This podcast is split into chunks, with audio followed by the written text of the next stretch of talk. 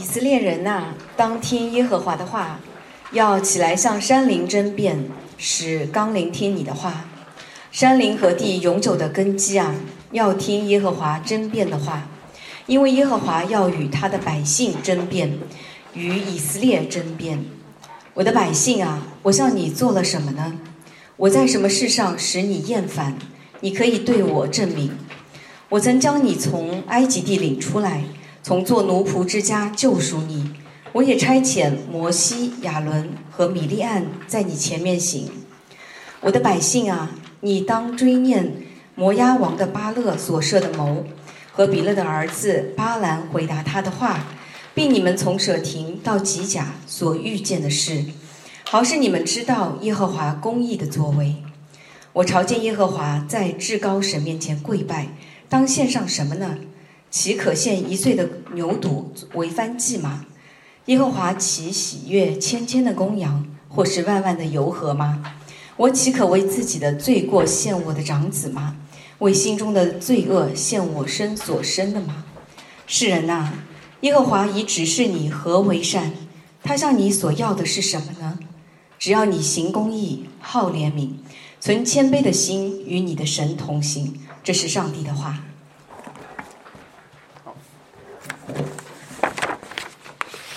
好，各位弟兄姐妹来听福音的朋友，呃，新年快乐！欢迎你不断的，呃，不断的欢迎你来到我们中间，一起敬拜，一起祷告，一起听讲道，在聚会之后一起一起吃饭，一起在周间和其他的时候彼此同行，与神同行。那岁末年初，在这个城市的人，或者我们这些讲究 KPI 的人，就喜欢做一件事情，叫立 flag。基督徒也不意外。今年圣诞期，呃，今年开始我们要把圣经读一遍，我们要读几本好书，然后我们要把体质降到百分之十九。当然还有一些不可控的，比如说升职、结婚、生孩子，这个不叫 flag，这只能叫希望。大多数我们所立的 flag 都是好事，但是相当长一段时间里，我特别不喜欢这么做。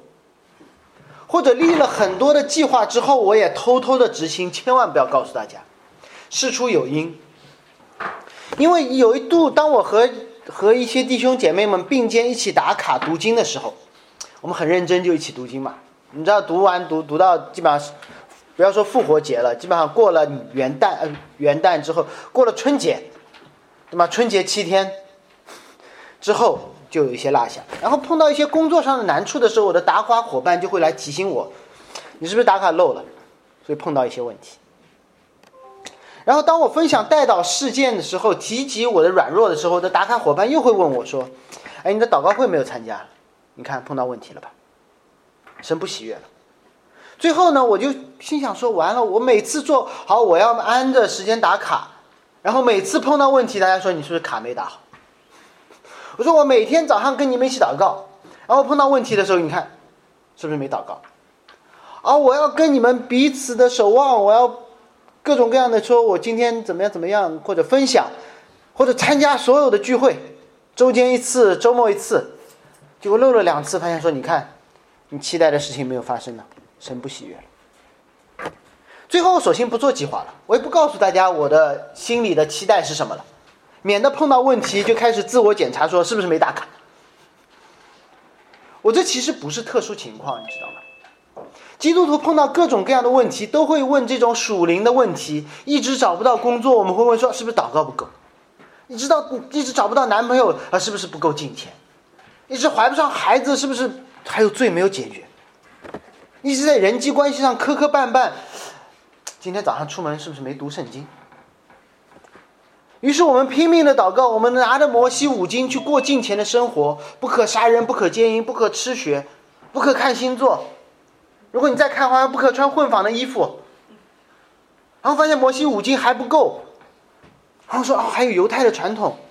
结果我们过成了一群法利赛人。我们每天晚上像放电影一样回顾一天的生活，说有没有没有意识到的罪，没有好好的去悔改。有没有出门没有读圣经？感觉开车没带驾照一样，谨小慎微，不住的祷告，过敬虔的生活，常常悔改，昼夜思想神的话，这一切都是好事。我必须说这些都是好事。但如果这一切好事没有带来结果，我们去怀疑自己，我们这怎么办？你不觉得这有问题吗？神说真理给我们带来的是自由，而不是捆绑。我们会问说，要么我们每天再多花一点时间祷告，再多读两章圣经，再多找一个属灵的伙伴帮我们看清自己的罪。我不仅要遵守律法，圣经里律法，别人的律法我也要遵守。手机不要碰，电影也不要看，星巴克也不要喝。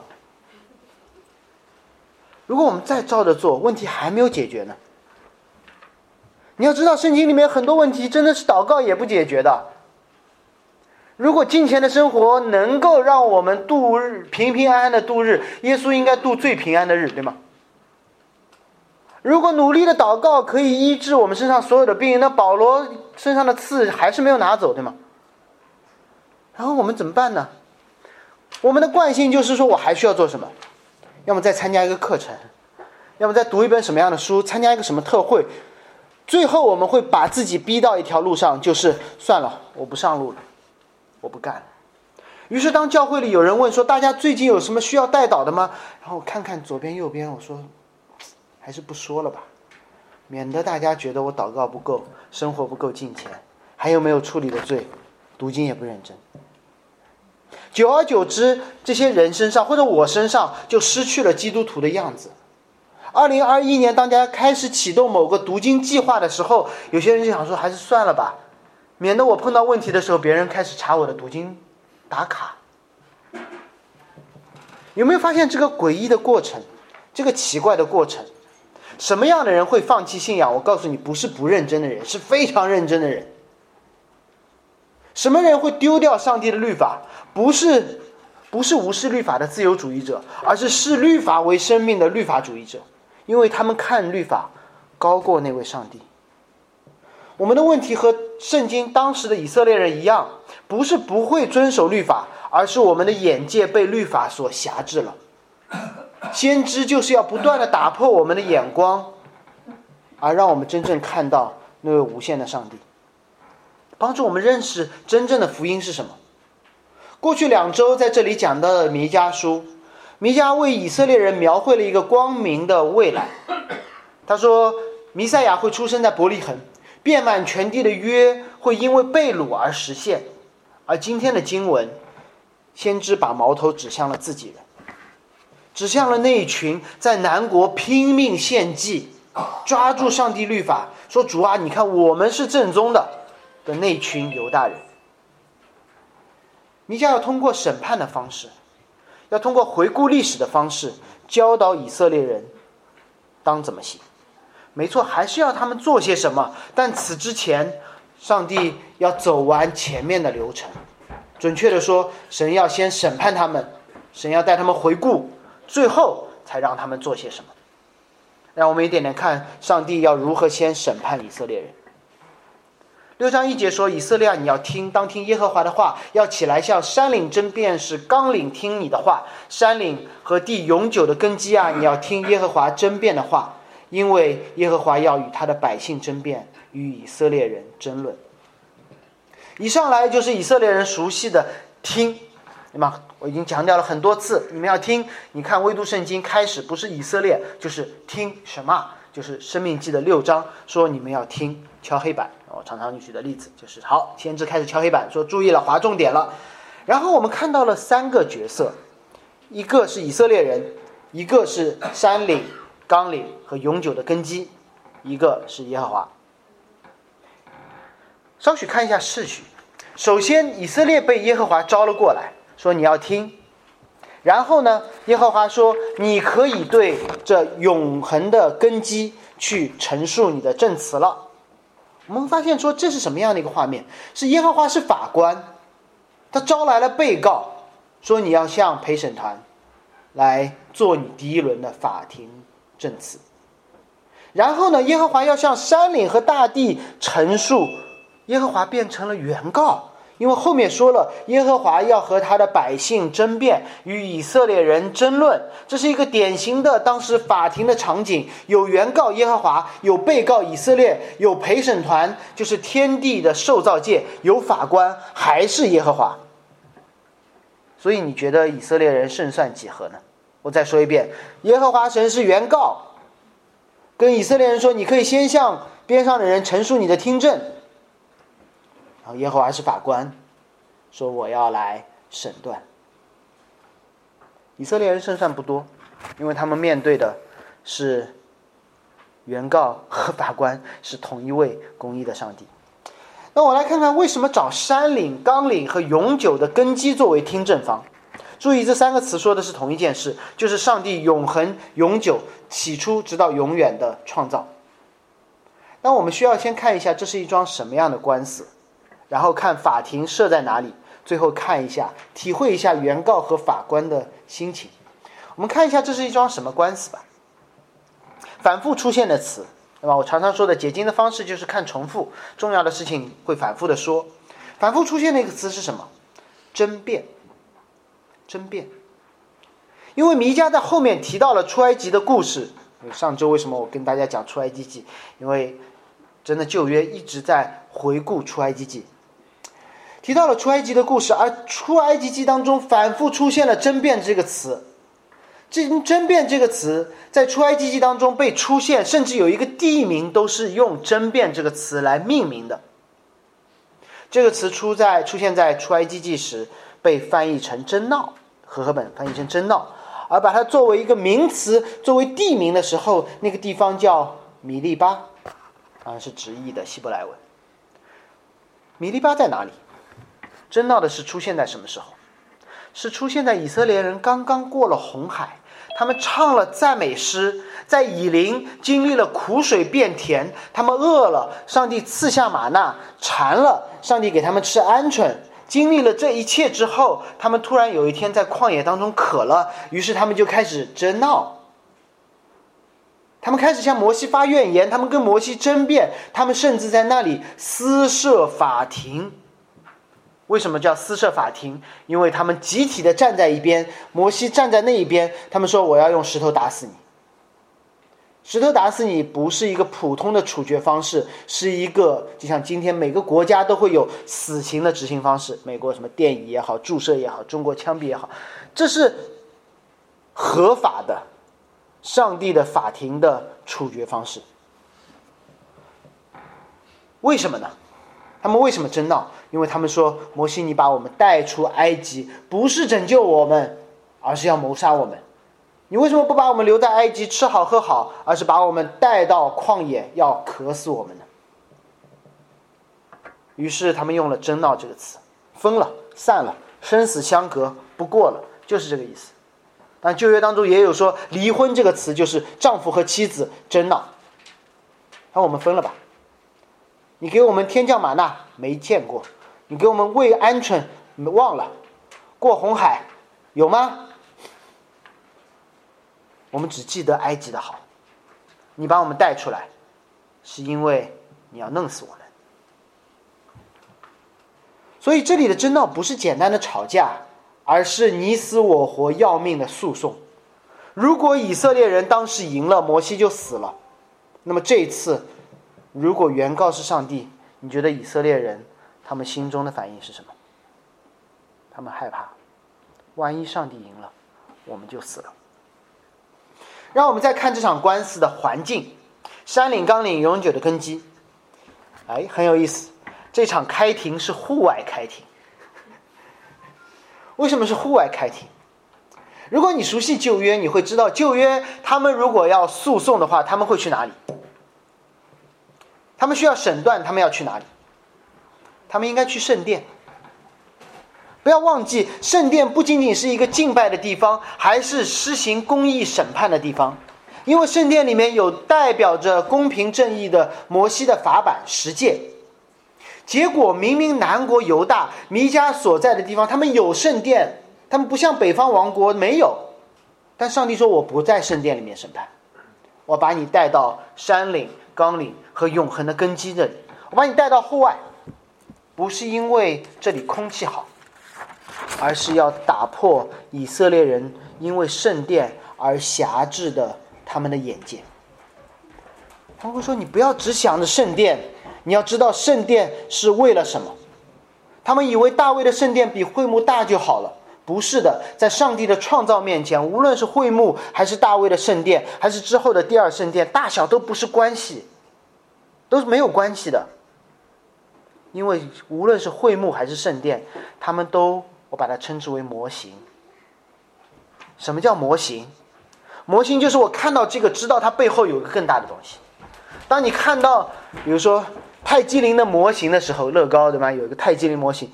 说明什么？说明有一个真正的实体在那里。当你看到埃菲尔铁塔的模型的时候，你会知道有一个真正的铁塔竖在巴黎那里。而当你看到圣殿，当你看到会幕的时候，意味着什么？意味着这不是实体，这只是一个模型。意味着背后有一样别的东西。昨天我们还在讨论创世纪，回顾一下，当然这是这间教会的第一篇讲道。创世纪第一想第一篇，想想第一篇在讲什么？上帝干了什么事？当上帝分开了光和黑暗，然后呢？他分开了上下的水，分开了左右的水。如果你仔细想，分开上下的水，左右的水是什么？他上帝创造了一个四四方方的空间，然后把人放在里面，把各种各样的家具放在里面，有树，有各种各样的，有水，对吗？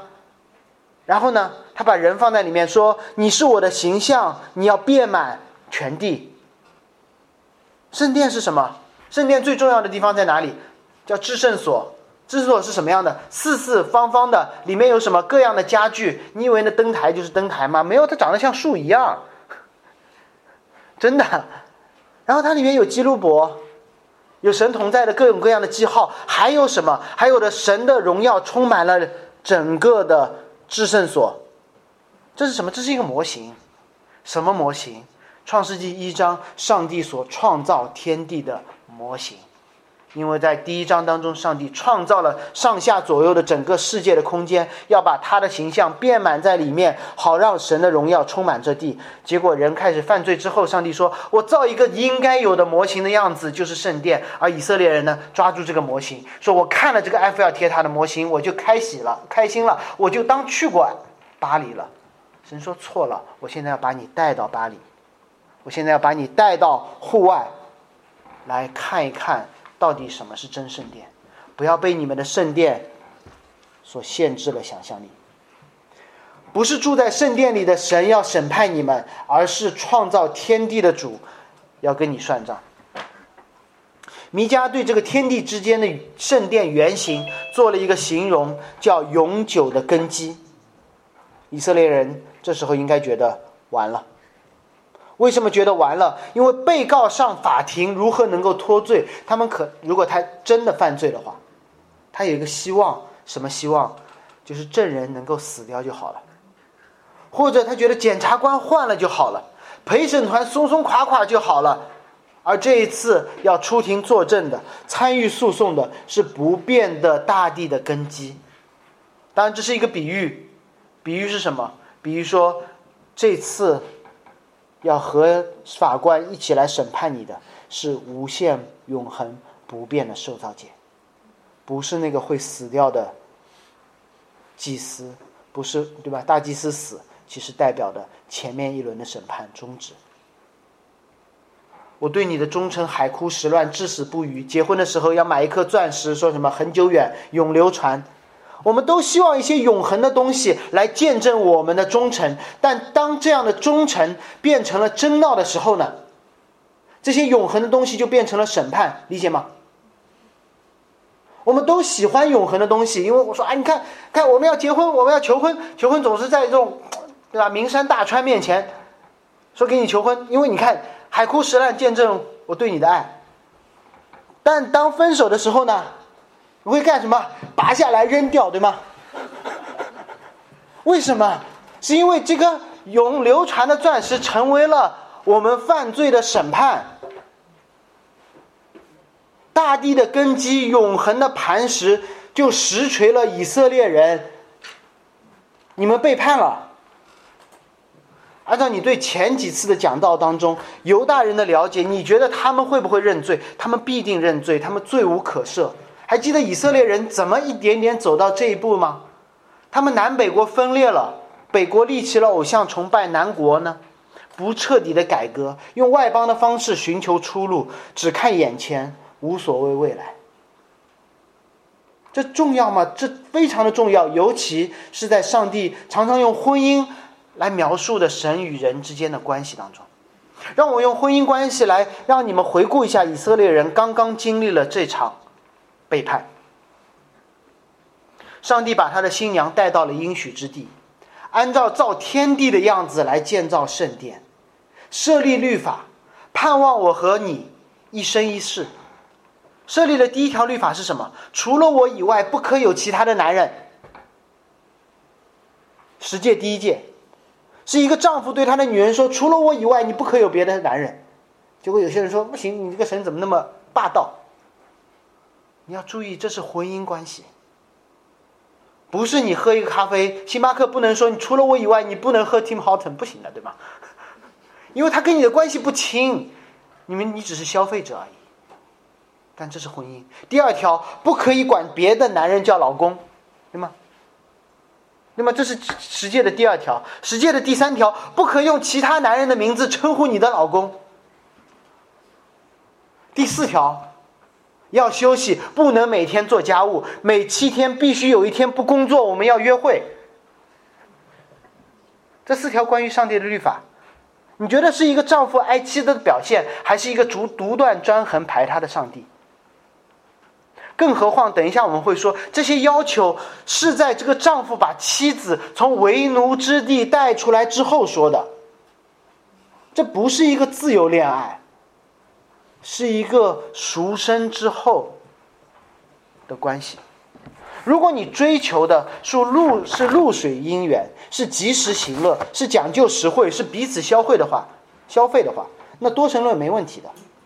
但基督教的上帝无疑是要通过律法向我们展现一段至深至久的爱，这就是为什么我会鼓励你们所有在恋爱当中、在婚姻当中的人，如果你找的不是室友，而是终身伴侣的话，你需要认识这位上帝，至少做一个参考，看到一个标杆的可能。但以色列人做了什么？他们分裂了，北国不去说。南国以色列人继续敬拜上帝的律法，但是第一个王约坦他没有废到废掉外族的秋坛，这是什么？这是你跟你的丈夫在吃烛光晚餐的时候偷偷的，他说：“等一下，我跟其他的人发个微信，打情骂俏，不是简单的谈工作。”然后跟对面的吃到一半的时候说：“哦，我们已经吃了一个小时了，允许我去一下洗手间，我要跟。”另外一个男人视频一下，你知道吗？这不是说我主要的在敬拜上帝，边上还有一个秋坛。这不是说需要一点点私人空间，这叫不忠。这就是约坦王的事情。亚哈斯呢，在兵临城下，他选择了异教的方式，说这是我的苟且活下来的方式。这相当于什么？不是结果好就好了，不是活下来就好了。是当妻子意识到自己产生了财务危机，她刻意的忘记了她丈夫是富可敌国，心想说：“我不要麻烦我老公了，我要为家里面承担一些财务的压力。”于是，她就选择了外邦的方式，她出去卖淫，贴补家用。这叫贴补家用吗？不是，这是公开的羞辱自己的丈夫。而西西家呢，他重现了所罗门的时代。我前几次如果你来过，你会听过，以此为傲，向巴比伦人展示自己的国库。然后他先知说：“你你炫富，你知道吗？你把巴比伦人请到了你家中，然后巴比伦他们狠狠打的，他会抢走你的国库，掳走你的孩子，让你的儿子做太监。”然后西西家说：“挺好的，至少我现在及时行乐。”这叫什么？这叫一个妻子在各种圈中晒丈夫给她买的东西，明明是骗子，也说你给我点赞就好了。当他知道这骗子会侵吞他一切家产的时候，让自己孩子遭殃的时候，只是轻描淡写说：“做人嘛，现在开心就好了。”这是西西家。而此时此刻的神说：“我要跟这个妻子算账。”你觉得妻子会怎样？改邪归正，加倍努力，不惜一切代价。说，求你宽大处理。你要我做什么？你要我再做些什么？你就可以放过我。我猜想这是当时犹大的方式，因为弥迦后来说了第六节说他们献上了一岁的牛犊为燔祭，这不容易的。就这个妻子好像被抓了现行之后，他要努力的怎么办？我能做些什么？你可以饶过我吗？这不容易的，献一岁的牛犊为什么不容易？我解释一下，圣经里面有各种的祭，对吗？绝大多数是献一部分，自己带一部分回家吃，但是唯独翻祭是烧光了，空手而归。而牛犊呢，是最高高规格的献祭。牛牛献不起，献绵羊、山羊；绵羊、山羊献不起，献楚歌、斑鸠。所以你知道，呃，玛利亚、约瑟他们家是很穷的，他们只能献楚歌和斑鸠。当时意识到自己犯罪的犹太人，他们说怎么办？还是不找。神，我自己想办法解决。他们要献牛，最高规格的献祭，不是一般的牛，是一岁的牛。为什么这很难？献祭的牛有一个条件，它不能有瑕疵，不能有伤疤，对吗？所以，没有人会献一岁的牛的。圣经里面绝大多数献祭献牛犊的时候都是什么？当牛出生之后，出生之后是不洁净的，对吗？等到七天献七天的小牛，而这七天还要防止这个小牛别磕了碰了，千万别走，就围在这个篮围框里面，拦着他，喂他，然后七天献掉。然后一岁的牛是什么概念？以色列人说：“对我要献牛，而且我要献好的牛，我整整一年不让它劳动。我一岁的时候身上就已经有疤了。”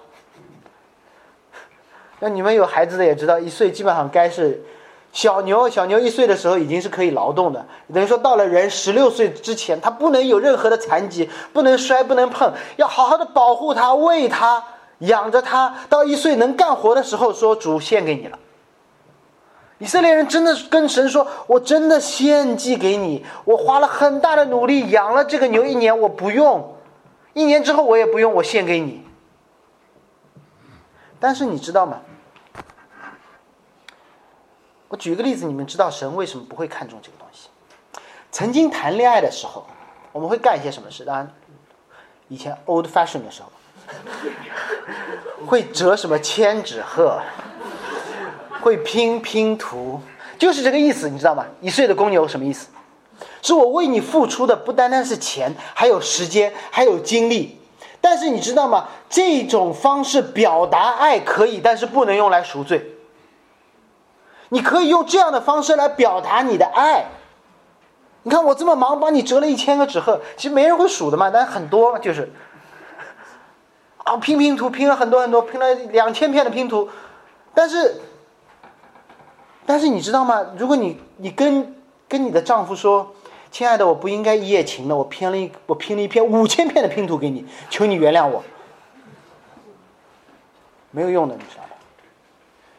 礼物只能用来表达爱，不能用来赎罪。这是犹太人在做努力的方式。他们以为献祭和以礼物可以让上帝来原谅我。献祭和礼物，记住，今天只要记住这点：献祭和礼物是用来回应爱的，是用来表达爱的，不是把我们从最终赎出来的。犹太人还不算，他们试图重现所罗门时代。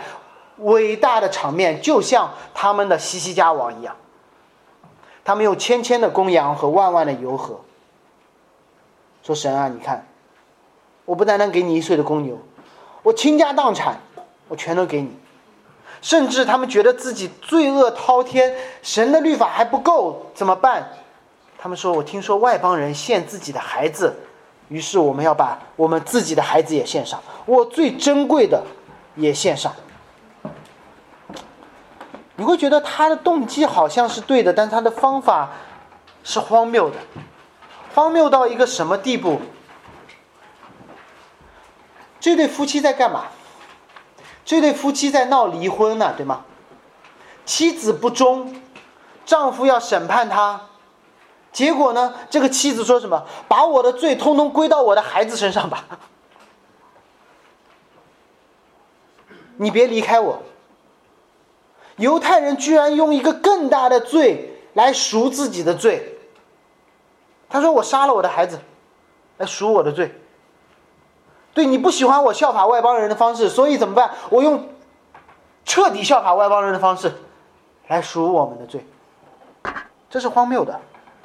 当然，为什么这是荒谬的？因为也是也是没有办法的，因为这是他们想象力的极限。因为以色列人太像亚述人了，以色列人。太像巴比伦人了，这是他们想象力的极限。因为如果我必须死，而我不想死，我只能拿一个最最我最最珍惜的东西来换。一岁的牛犊不够，千千的羔羊不够，万万的油和不够。要么我用我最珍贵的长子来换我自己的命吧，不然我就死了嘛。我自己的命换自己的命。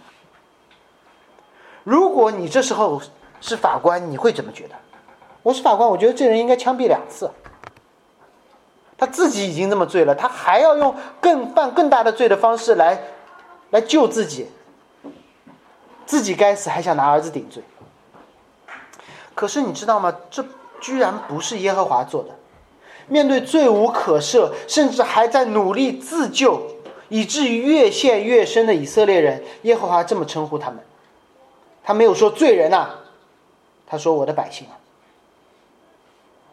第三节，他说我的百姓。原文是说：“我的人呐，我的人呐。”法官法官原告居然继续说：“我向你做了什么？我在什么事上使你厌烦？”你可以想象吗？一个丈夫对淫乱的妻子说：“我向你做了什么？你去找别的男人。”我向你做了什么使你厌烦我？你可以对我证明？原文就两个字，中文那三个字。他说：“回答我。”神没有直接去定他的罪，神说：“说你到底认不认识我？问题不在于为什么以色列人会犯罪，因为他们不认识上帝。那么他们怎么解决这个罪的问题？上帝说：你还是来认识我。你认识我了，你就知道说你不需要靠任何的努力来换取我的赦免。你真正认识我了之后，你就会知道说，从一开始我就是爱你，而且我不改变。”原告居然低三下四的问被告：“是我做错什么了吗？让我越来让你越来越远离我了吗？是我做了什么让你爱上了亚述和巴比伦呢？还是你根本不认识我？”作为被告，我们会有什么样的反应？我们会挺害怕的，对吗？你到底要搞什么？你在消遣我？你要你说要我把你，还是说你就说让我怎么办吧？夫妻吵架的时候说的最多的话就是你要我做什么嘛？还是只有我有这个经验？对吗？我们的第一反应就是我犯错了，你要我做什么嘛？偏偏神不是，神说我不要你做任何东西，我要你认识我。你认识我，你就知道你不需要做任何的事情了。上帝没有让犹大做任何的补救，因为救不回来的。你们的问题就是你们一直想做些什么，做些什么。上帝要通过这样的方式让以色列人知道这位上帝是谁。而在那个时代，包括今天的时代，当我们要认识一个人的时候，我们不是看他的名片，而是听他的故事，听他的历史，不会给一个抽象的定义，而是叙述一段历史。你知道吗？如果在座的你想认识上帝，不要听一个。定义定义可能是有用的，威斯敏斯特要理问答，对吗？上帝是怎样的上帝？他的什么什么良善、知识、全能是无限、永恒、不变的？对，这是一个抽象的概念，这很难理解的。所以圣经是历史，让我们看神的作为，看历史才知道他是谁。上帝要让以色列人开始回顾历史，好让人知道神是谁。因为只有知道这是一位怎样的上帝，以色列人才知道如何面对这场审判。第四节开始说，神说：“我跟你回顾历史。”他说：“我曾将你们从埃及地领出来，从做奴仆之家救赎你们。我差摩西、亚伦和米利安在你面前行。”神说：“我首先不是审判的神，我是拯救的神。”开篇的这半句是以色列人熟悉的，是十诫的开篇。我愿意在这里不断的提醒大家，每次当我们说到十诫的时候，十诫知道除了我以外不可有别神，不是十诫的开篇是这里。十诫的开篇是神把以色列人从埃及为奴之地领出来。律法永远比恩典要晚，不是你们遵守这个，所以我把你领出来。神说我把你领出来，所以你可以遵守这些。从来不是以色列人在埃及遵守了十诫，上帝就把他们领出埃及。从来不是以色列人在海红海边献了祭，对吗？红海边以色列人没有献祭，上帝就分开了红海。甚至在旷野当中，是因为以色列人呼求主名，上帝把以琳泉水变甜，天上降下玛纳和鹌鹑，让磐石出水吗？从来不是，他们在那里是抱怨上帝。知道吗？他们在那里抱怨上帝，像一个孩子一样骂他的爸妈，骂神：“你为什么把我带出来？”神说：“我带出来给你吃玛纳，吃鹌鹑，喝水。”他们宁可死在埃及，不要出来。神说：“我把你带出来，我还养活你。”你可能你们没有注意到，这一切发生在上帝颁布律法之前。律法是二十章颁布的。在前面，以色列人闹，以色列人哭，以色列人喊，以色列人要打死摩西。上帝不断的给他们供应，给他们吃，给他们喝。神说：“我让你知道，在你们背叛之前，我已经为你做了这么多。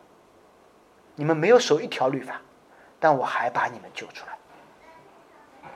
如果上帝把你们从埃及救出来，不是遵守律法的话。”那么这一次的审判，你凭什么认为是通过献牛犊、献羔羊，让流什么万万的油河，并且献上自己儿子为祭，能够换来的救赎？凭什么你们认为这一次上帝会再次救你们，是通过你们遵守律法、努力献祭的？你要不要忘记了，上帝在埃及的救赎本身就包括了免你们长子的死。而不是献你们的长子为祭，理解吗？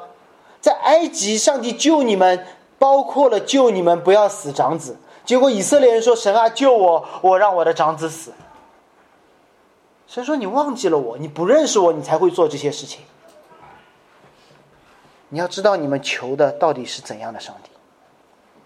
所以在座的基督徒，我们需要反思一下自己。”我们相信的，我们祷告的对象，是不是通过历史和圣经自我启示的那位上帝？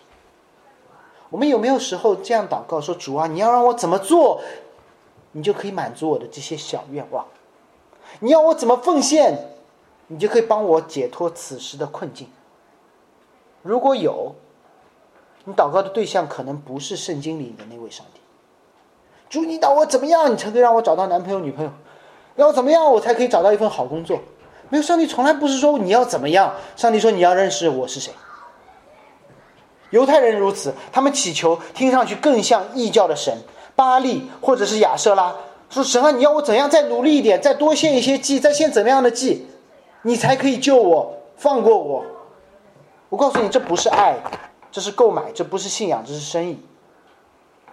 这是基督教特殊之处，基督教的特殊之处。在于常把神和教会的关系比作夫妻关系，他更看重的是爱，而不是结果。这是三位一体的神决定的。一神论不讲关系，多神论不讲原则，而三位一体的神是有原则的爱。我再说一遍，我还挺喜欢我说的这句话：一神论是不讲关系的，因为只有一个神，对吗？他没有关系，他是独一的。所以有些希腊文化，他说：“哎呀，神好寂寞，所以他造了人。神三位一体的神当中，一神论是没有关系的，而三位一体的神它本身就有关系。多神论是不讲原则的，因为这个神说这个，那个人说神说那个。如果他们完全一样的话，他是两个神就是一个神了。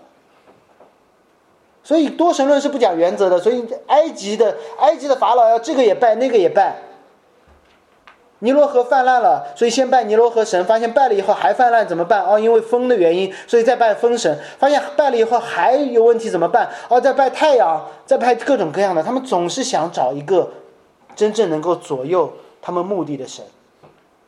而三位一体的神，他既是独一的、有原则的，又是在关系当中呢是有爱的。在座福音朋友，如果你想了解基督信仰，在这个了解的过程当中，不要把你原来的信仰或任何你以为的基督教投射到基督教身上，至少这是不公平的。基督教不是让你做好人，神就赐给你恩典。基督教信仰是上帝首先赐你生命，并开始一段好好生活、认识他的旅程和信仰。这个旅程的概念不是我提出来的，是神自己说的。因为出了埃及之后，神说：“我差遣摩西、亚伦和米利暗在你前面行。”这三个人有什么特殊之处？摩西颁布了律法，让他们好好的生活；亚伦成为了大祭司。当人没有守住律法的时候，你可以去找亚伦，知道吗？当你不知道该怎么做的时候，你去找摩西，摩西说：“好，遵守律法。”当我们破坏律法的时候，你可以去找亚伦。亚伦说：“我替你献祭。”而平时，米利安会带你一起敬拜。所以我们需要上帝律法来规范我们的生活。我们守不住，所以我们需要有祭司替我们来献祭。而我们每一天的生活就是敬拜。上帝对亚当说：“你要看守，你要修理。”看守是遵守我的律法，修理就是你的敬拜，包括我们日常的工作，包括此时此刻我们坐在一起。所以我们靠恩典，不靠自己得到了救恩，同时在过他们得到救恩过了红海之后，他们依旧需要靠上帝所差来的摩西亚伦和米利安带领他们走这条路。所以。许多基督徒会有一个错误的认识，我们会觉得我们的得救是靠上帝的恩典，如同以色列人通过上帝过了红海，出了埃及。但后来呢，成为基督徒之后呢，我们会以为说我们需要靠自己遵守上帝的律法，保住自己的救恩。这是犹太人当时的问题，他们以为我们已经成为上帝的儿女之后怎么办？我们要靠自己的方法论了。我们靠外邦的巴比伦学一点，亚述学一点，基督教学一点，靠自己。我告诉你，不需要看圣经，单捋逻辑，你就知道这是不对的。我们靠恩典，不靠自己得到了救恩，于是开始靠自己，这是错误的啊！但是我要说，于是我们开始靠自己保住救恩，理解吗？我们如果这里没有得救，我们靠上帝的恩典得到了救恩，然后呢，这里。犹太人就会觉得说：“好，我们要靠自己保住自己的救恩。”通常会靠不住，靠不住，失去了救恩怎么办？我们要靠恩典再得到救恩，然后靠自己得不保不住救恩，然后再靠恩典得到救恩。你理解吗？你要么活在一个靠行为能保住救恩的假象中，要么靠活在一个靠行为还不够好的不确定中，要么活在获得救恩、失去救恩、获得救恩、失去救恩的摇摆之间。我告诉你，这个逻辑是先天有问题的。这就是为什么上帝不仅仅要给以色列人摩西，还要给他们亚伦，让他们知道说你在里面，哪怕你守不住律法，你还可以靠恩典活在救恩当中。神从来没有给这个选项，说我带以色列人出埃及，却不带他们进应许之地。带以色列人出埃及的神，也差了摩西、亚伦和米利安带领他们，给他们律法好遵守。在没有人遵守、在无法遵守律法的时候，给他们献祭的制度；在日常给他们敬拜的生活。神给罪人一个亚当的生活。为了确保这群努力自救的以色列人放弃自救的努力，听我说，上帝要让这群以色列人放弃自救的努力。上帝用了另外一个历史事件提醒以色列人，这位神是怎样的神？他说：“我的百姓啊，你们当追念摩押王巴勒所设的谋和比尔的儿子巴兰回答他的话。如果你是第一次来我们教会，第一次走进教会，对不起。”嗯，你刚好好像在追一个四十集的剧，然后突然你直接插进了第三十集，呃，前面有很多旧约的梗，辛苦了，我努力说一说，呃，也鼓励你们，如果觉得好的话，你可以从第一集开始追起。二零一一年二一年嘛，新开始的，你可以开始追起。这是记载在民数记当中的一个小故事。简单解说，就是以色列人他们有很多的仇敌，于是呢，有一个摩押王，他派了一个外邦的先知说：“你去给我咒诅，你去给我咒诅那群以色列人。”然后那个人说：“行，可以，没问题。”那这时候打仗是陆军，当时先知的咒诅就是他们的空军，于是巴兰就呃那个对巴兰就就跑过去，跑过去。巴兰就跑过去，结果呢，他咒诅的话都写好了，都准备好了，都准备读了，结果他一开口就变成了祝福的话，一开口就变成了祝福的话，就好像你台词都想好了要跟老板谈加薪，结果你一开口就会说：“老板，我听你对我真好。”你知道吗？言不由衷，但是话真的说出来了。然后以色列就就这样，然后一次两次都是这样。然后那个王说：“你怎么会这样？”他说：“我也不知道，我不是让你去打他们的吗？”对，我也不知道。结果我上去就拍了拍他们，给他们送礼去了。这次变咒诅为祝福的事件当中，以色列人做了什么？他们什么都没做，甚至他们连威胁都不知道。那么以色列人就扎营在那里，完全不知道。他们在不知道的情况下面，上帝化解了威胁，给到了祝福。他们后来知道了，他们也不在乎，因为没有人会在乎一颗没有爆炸的炸弹，对吧？就好像二零二一年的我们，不会觉得我们被允许进入新的一年是一个神迹的，而我们会觉得理所当然。我们都忘记了自己曾经做过的那些祷告。我们在座基督徒都做过这样的祷告：主啊，求你保守我和这座城市的平安，求你让我活过这一年吧。神听了，我们也忘记了，忘记我们做过这样的祷告，忘记神听了，都觉得说对啊，没错，我就好好活着嘛。事实上，我们在那一刻无能为力，我们什么都做不了，而我们比犹大还要健忘，还要健忘。上帝说：“在你们还不知道的时候，我就救了你们。”还没完，米迦用第三段历史告诉以色列人又一个关于上帝的历史事实，并你们从十甲到吉廷所遇见的事情。什么叫石甲和到吉廷？以色列人在那里遇到了什么事？这两个地方分别是什么地方？举一个今天的例子，你就理解理解。从人民广场到陆家嘴，你遇见了什么事？啊，我穿过了沿路隧道。过了黄浦江，这就是石甲和吉廷。石甲在约旦河的这边，吉廷在约旦河的那一边。而在那里，以色列人遇到了一个人，叫约书亚。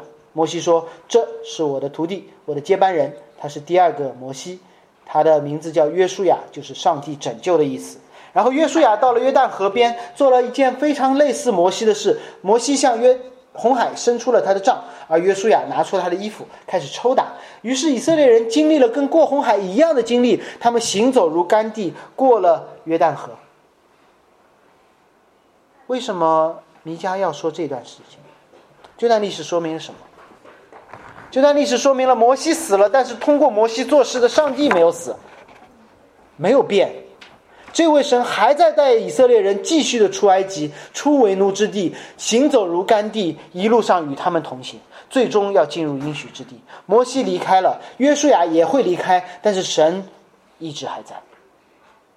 米迦说：“啊，以色列人肯定会说，对，那是摩西时代的神。”但是米迦会说，摩西时代的神是约书亚时代的神，也是今天我们这个时代的神。神是拯救的神，神是一路带领的神，神是不变的神，神是不需要人遵守律法，甚至不需要人首先知道神都施行拯救的神。你知道吗？这是好消息，因为我们不需要做任何的事情来让神拯救我们，这是好消息。因为如果我们做了任何的事情帮助神来拯救我们，那这拯救就出于我们自己，我们就会骄傲。就会有一些人说我不行，有一些人被排除在这救恩之外。有人会觉得你们基督教信仰是特别排他的信仰。我想说，基督教信仰是特别包容的信仰。你不需要做任何的事情，你都可以来成为基督徒。不然，有人说是不是年收入达到多少才能成为基督徒？是不是一定要已婚才能成为基督徒？任何的门槛都会把一些人拒之门外。而我们的信仰说，我们的信仰就是打破一切的门槛，你只需要相信。此时此刻的以色列人深陷黑暗，但上帝不会不救，因为上帝不会因为你们在黑暗当中所以不救，上帝只会因为他自己的属性，什么人都救。甚至以色列人可能对自己所处的环境无知无觉的继续越陷越深，但上帝依旧会救，因为上帝没有改变过。而这一切的拯救历史不是为了救一批人，而是为了第五节说，好使你们知道耶和华公义的作为。你不可想象。弥迦对当时的以色列人说：“我让摩西过红海，我让约书亚过约旦河，我把所有的这些历史记载下来。”不是为了他们，而是为了你们。你知道吗？当整个的圣经的历史被记载下来，甚至二零二零年所经历的这些历史被记载下来，是为了我们。不要轻看自己，因为神没有轻看自己，轻看我们每一个人。书写历史的上帝是认识我们每一个人的上帝。我们不是历史当中的一粒尘沙。我们是书写历史上帝的朋友，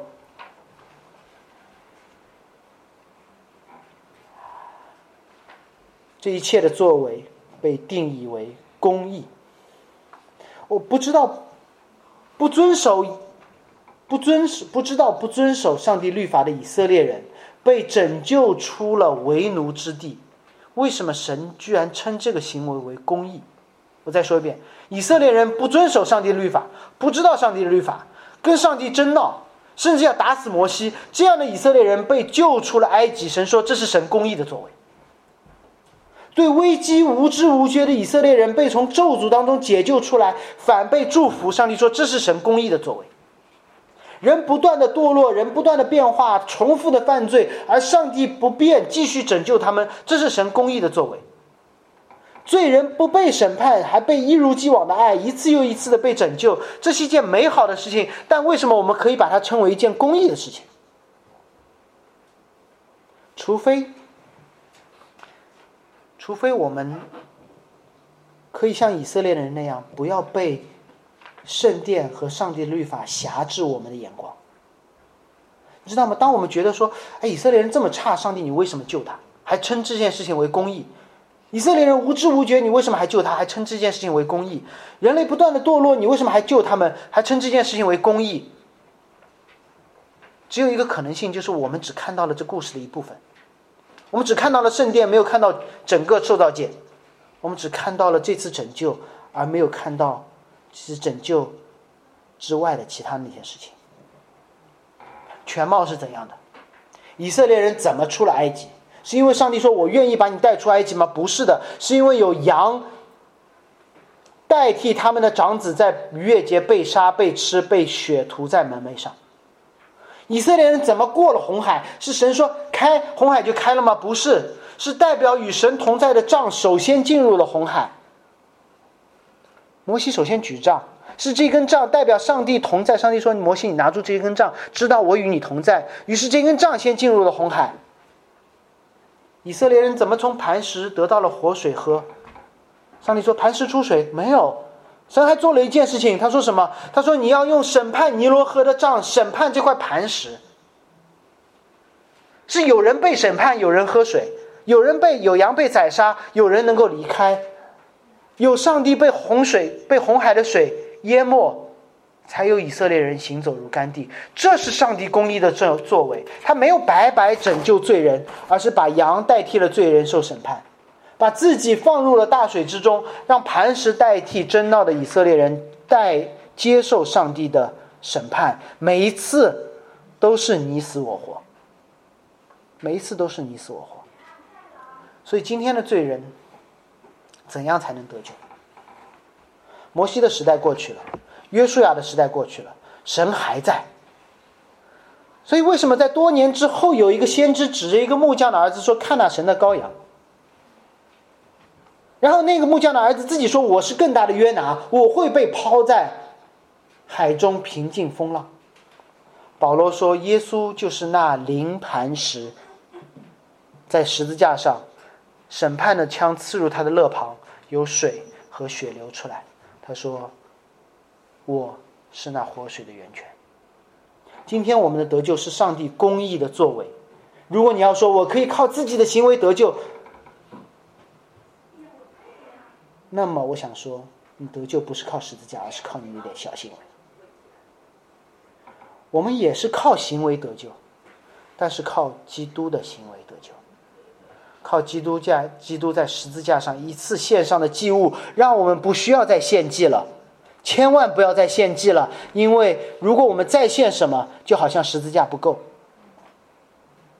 这一次，原告法官站到了被告席上，对被告说：“你可以走了，你有罪，但你得自由了。”这是出埃及，有羊死在了埃及，这是击打磐石，有磐石就是基督被审判。如果你认为我们得救是十字架加上效法玛利亚献一只楚歌，那么那只楚歌才成为了你得救的确据。如果你认为我们得救是依靠十字架加上一年读一遍圣经，那么读一遍圣经就变成你得救的确据。如果你认为我成为一个基督徒需要相识相信十字架，并且传许多的福音，那么传福音领人归主变成了你的投名状。你们的得救、成圣、成为基督徒的身份。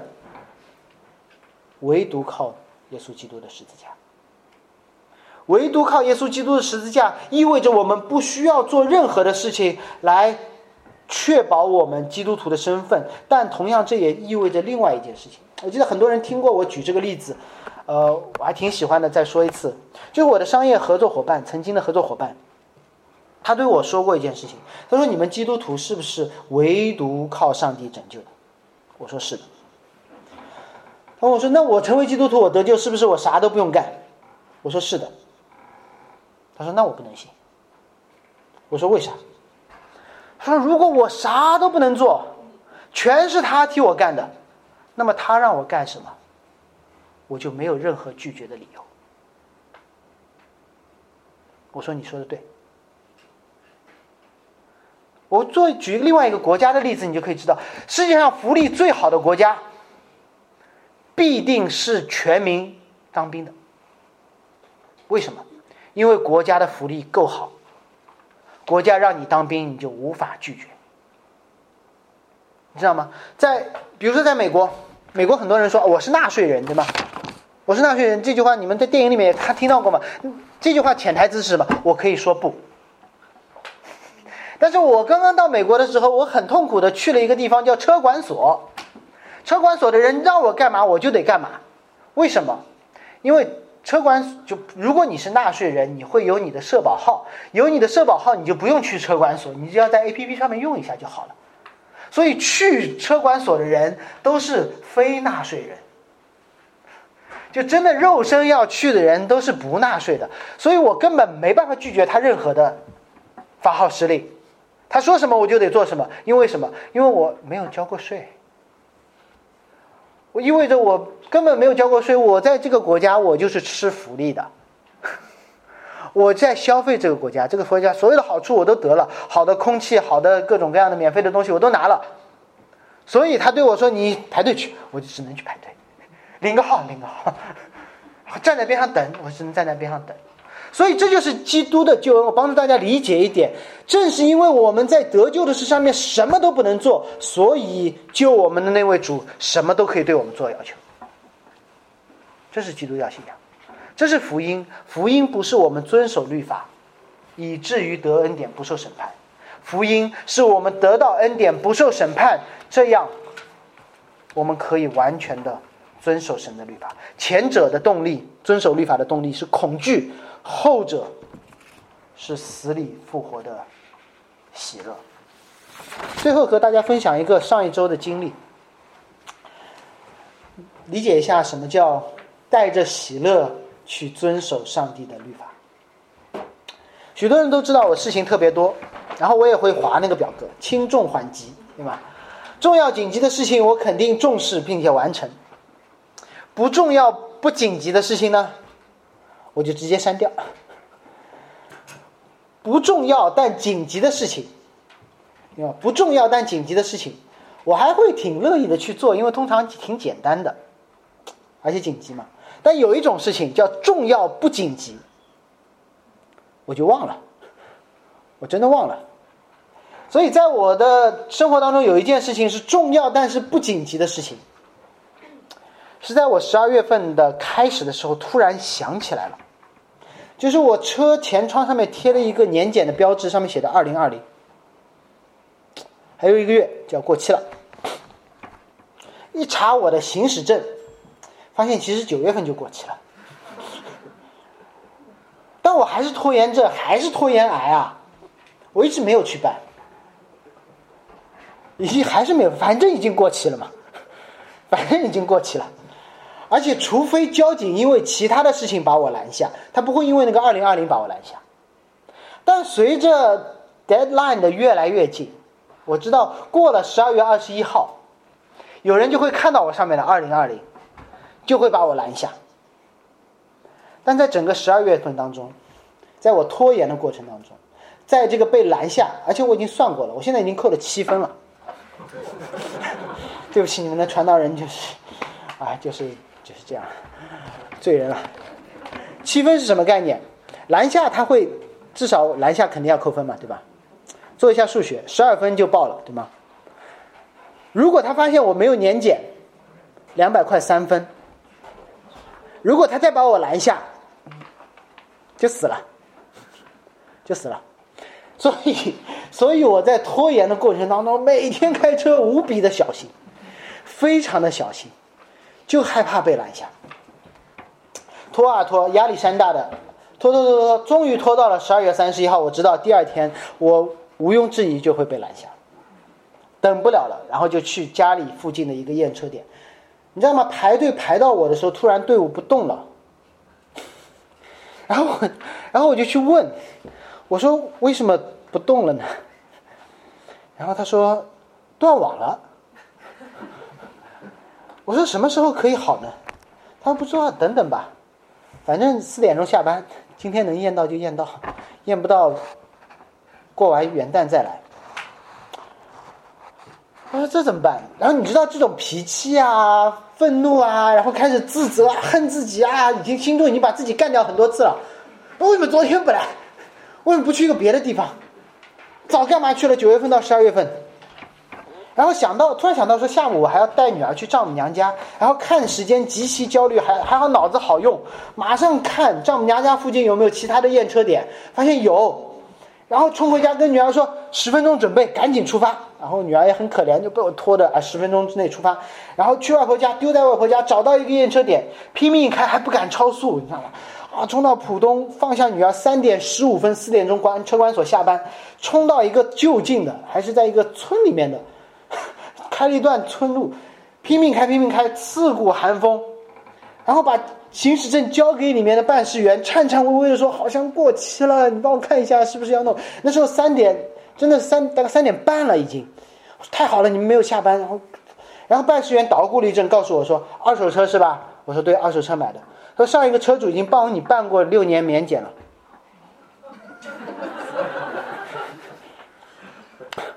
我说那那上面车贴上面的二零二零呢？那网上自己申请一下会寄给你的。我说那我现在路上开不算违章？他说不算违章，六年免检，听懂了吧？可以走了走了走了，我们要下班了。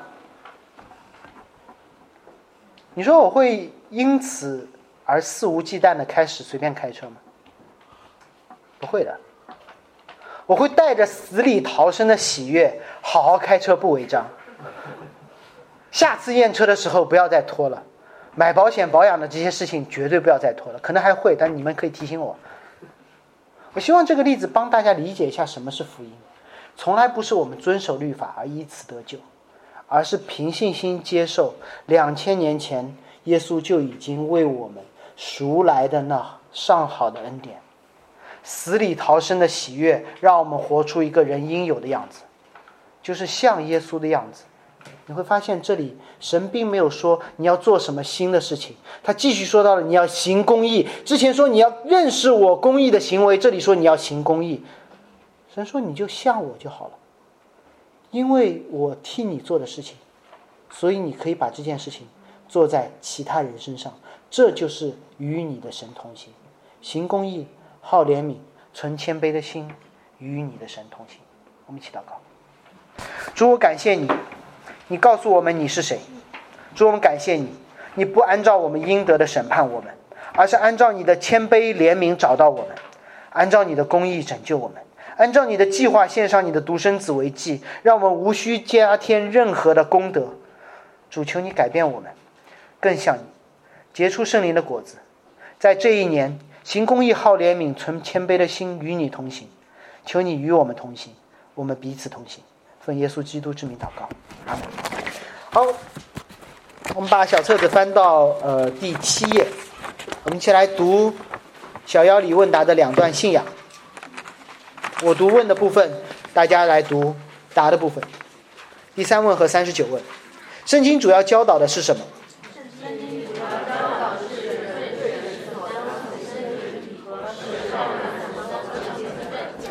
三十九问，神所要人尽的本分是什么？